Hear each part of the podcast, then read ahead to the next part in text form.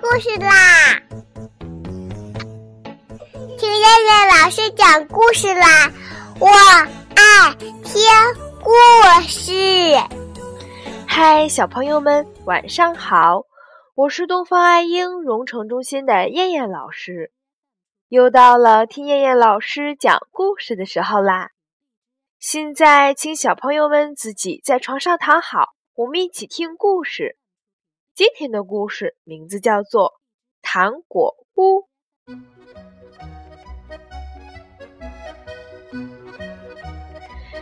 小兔冰冰的妈妈要到小兔的奶奶家住些日子，于是她做了很多糖果作为小兔冰冰这几天的零食。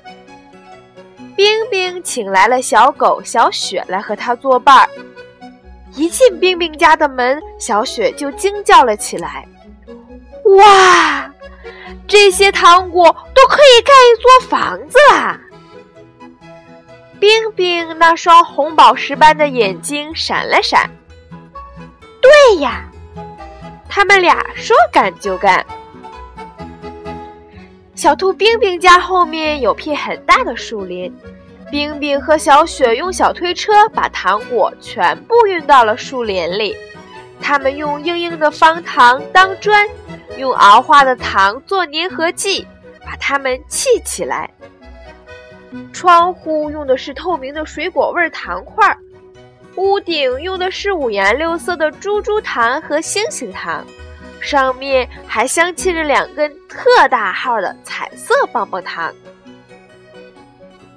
对这座小房子，冰冰和小雪说不出有多喜欢。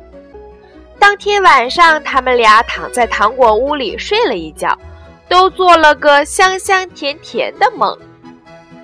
于是，他们决定邀请好朋友们来这里玩，让大家都能做一回香香甜甜的梦。老鼠西里和花拉也想到糖果屋来，他们才不稀罕做香香甜甜的梦呢。他们是想偷吃香香甜甜的糖果，于是他们一路嗅着香甜味儿来到了糖果屋前。小雪笑呵呵地迎上前来，欢迎你们。西里看看花啦，花啦看看西里，他们偷偷的一笑。冰冰把小雪拉到一旁，悄声地说：“老鼠最馋。”你不怕他们夜里把糖果屋吃掉吗？小雪却拍拍胸脯说道：“我向你保证，明天早上屋子一个洞都不会有。”老鼠的耳朵很灵，冰冰和小雪的悄悄话，西里和花啦都听见了，脸刷的红了，因为有了小雪的保证。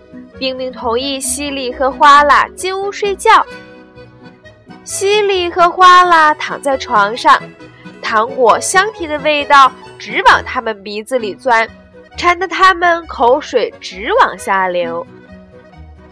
可是最终谁也没有去舔，谁也没有去啃，因为他们都没有忘记小雪向冰冰做的保证。唉，真不明白。那只傻狗为什么要相信我们？西利疑惑不解。哗啦一本正经的说道：“想一想，在这个世界上还有谁相信我们呢？”想着想着，他们睡着了，都做了个香香甜甜的梦。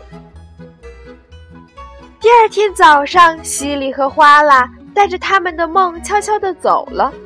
冰冰和小雪来到了他们的糖果屋前，只见糖果屋好好的，果然像小雪保证的那样，一个洞也没有，安然无恙。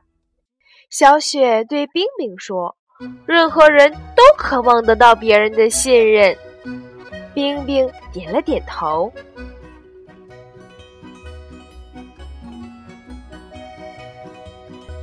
好了，小朋友们，我们今天晚上的故事就先讲到这儿啦。我们下次再来一起听故事吧。现在闭上眼睛睡觉吧，小朋友们，晚安。